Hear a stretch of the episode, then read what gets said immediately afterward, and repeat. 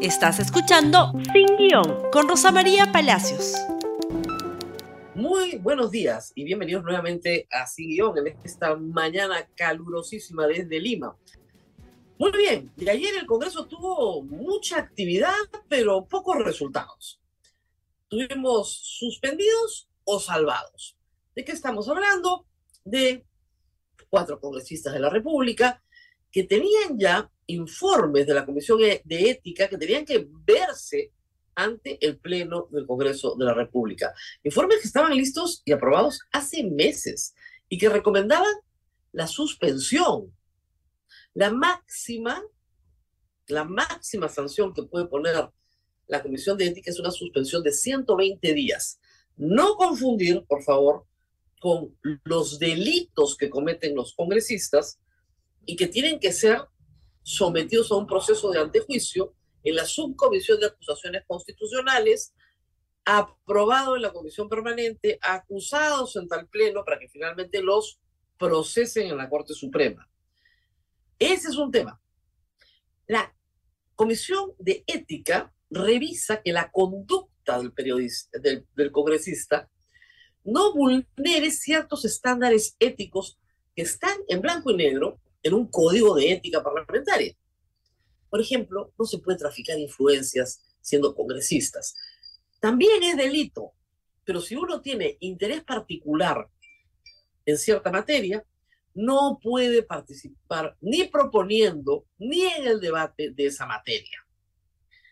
Del mismo modo, uno no puede tener una conducta personal que afecte, ¿no es cierto?, el decoro del Congreso un congresista no puede ser prepotente, no puede ser, ¿no es cierto?, una persona que se comporte en público de una manera inaceptable.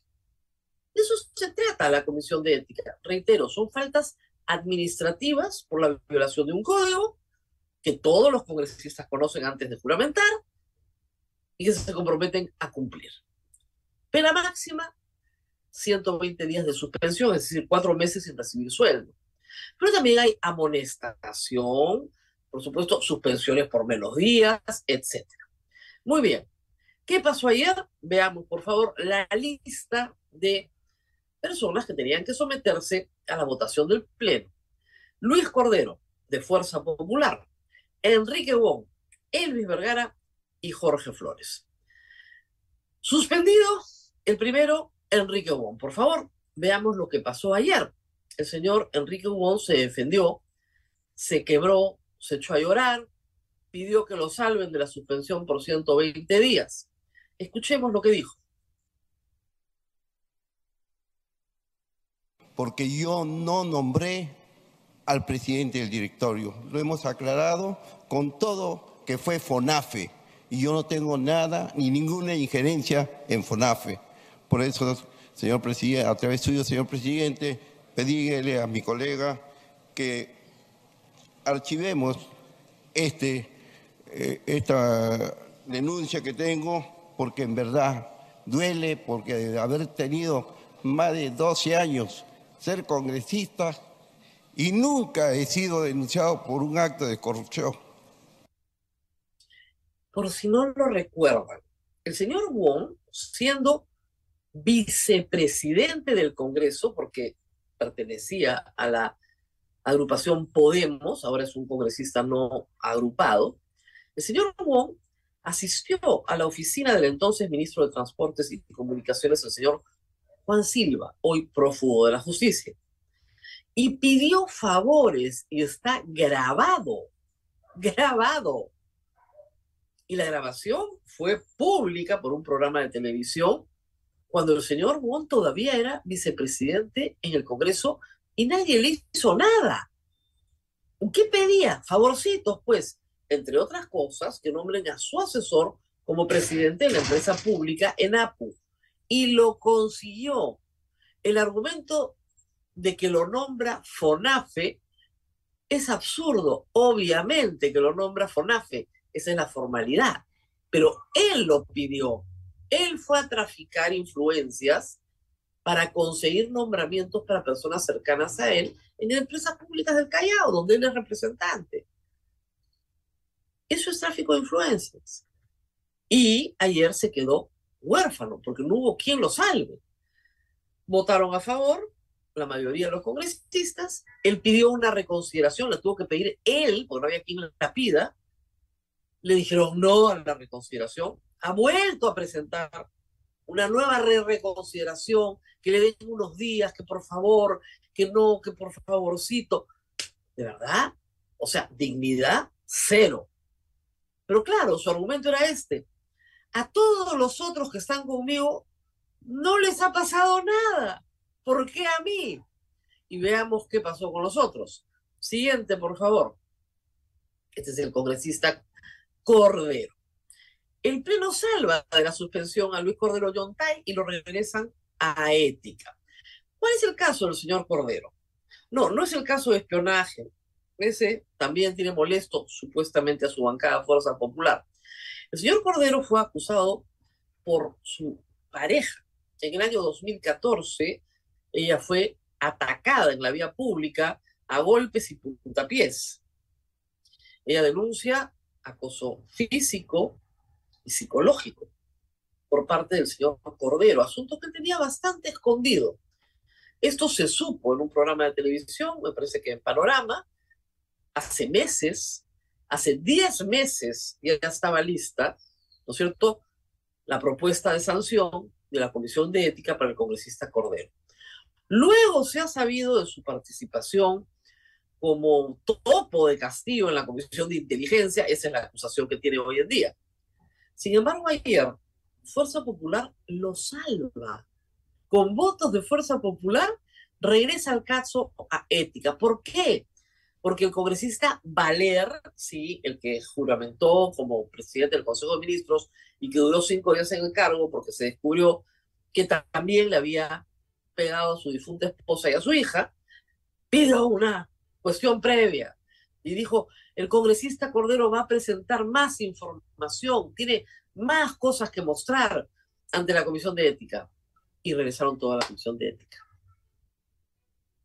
Lo genial era que el congresista Martínez de Acción Popular decía, es que no podemos votar a favor de una sanción por un reportaje en televisión.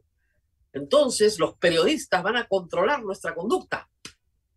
Impresionante. Una exhibición de otronguismo de aquellas.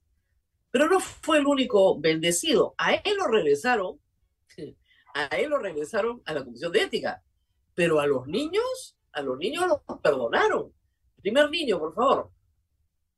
El señor Jorge Flores, también por niño, ¿no es cierto?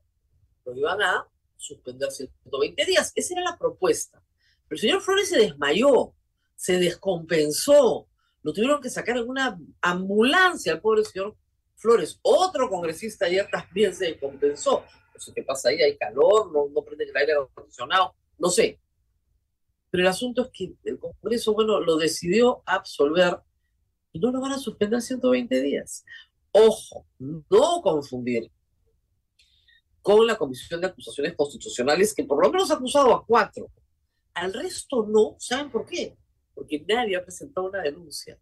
Nadie ha presentado una denuncia. Son 18 los investigados por la Fiscalía, solo contra cuatro se ha aprobado la Comisión de Constituciones Constitucionales, los otros 12 no. Pero en la Comisión de Ética ya se había pedido lo mismo, 120 días para otros miembros del grupo, los niños. El Congreso había dicho que no. Y en esta oportunidad con desmayo y todo, menos, nada, queda, ahí nomás. Y el siguiente, por favor, y el último de la lista de ayer, Elvis Vergara, que era el vocero, ¿no? También, no, pobre Elvis, se queda con nosotros, el Congreso rechaza suspender 120 días al legislador Elvis Vergara.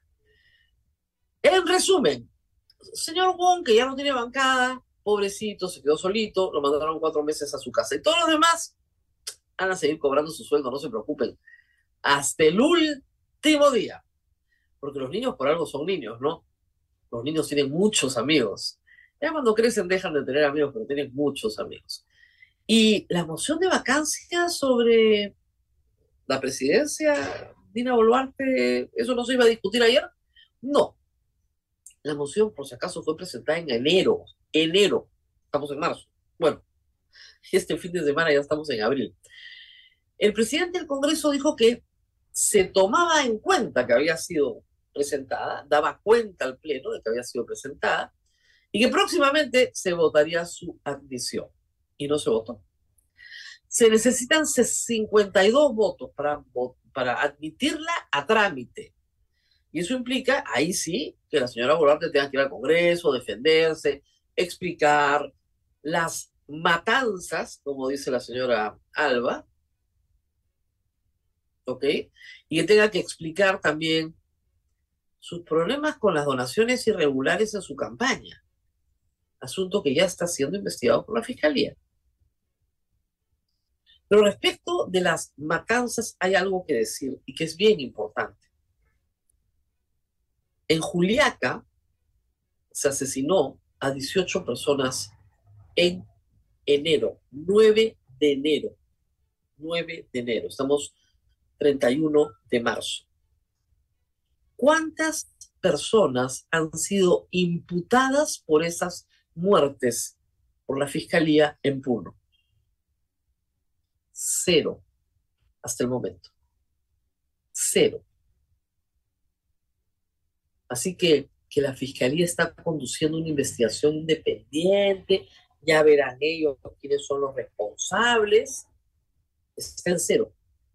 Ni siquiera, ¿no es cierto?, a las autoridades policiales del más alto nivel en Puno se les ha imputado nada hasta el momento.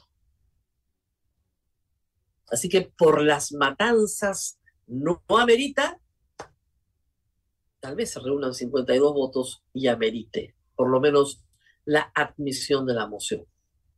Vamos a una pausa y regresamos con mucho más, porque ayer el Congreso estuvo muy movido. El ministro de Educación fue a una interpelación donde la pasó muy bien, por ponerlo en términos muy sencillos. Vamos a una pausa y volvemos con eso.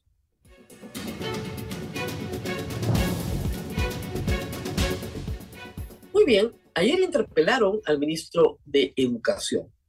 Hubo preguntas importantes sobre el magisterio, sobre el estado de la educación peruana, que empieza el año de forma catastrófica, porque si el 60% de los niños no tienen sus materiales educativos, y si no para de llover en Tumbes, Piura, Lambayeque, La Libertad y Ancash, donde ya hay colegios dañados, se esperaba una mejor respuesta del ministro de Educación.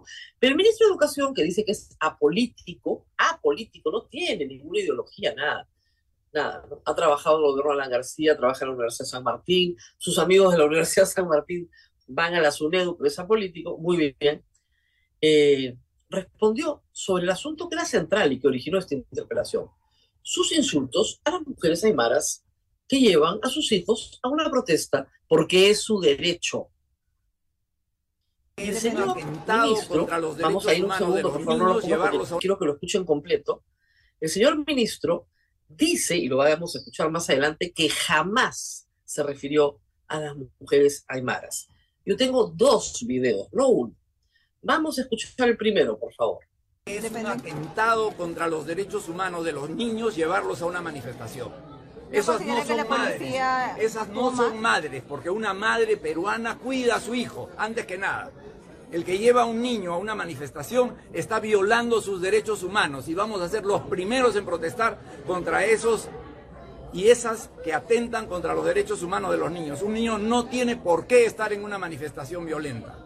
Y todo el daño que puedan sufrir esos niños será responsabilidad de los irresponsables que lleva a un niño a una manifestación como esa. ¿No considera que en este caso las madres no estaban haciendo nada para que merezcan este tipo de ¿Cómo que no estaban haciendo nada? No me diga que no sabía si habían venido desde mil kilómetros para ir a manifestarse con sus hijos a cuestas. ¿Eso es respetar los niños, los derechos de los niños? No me venga.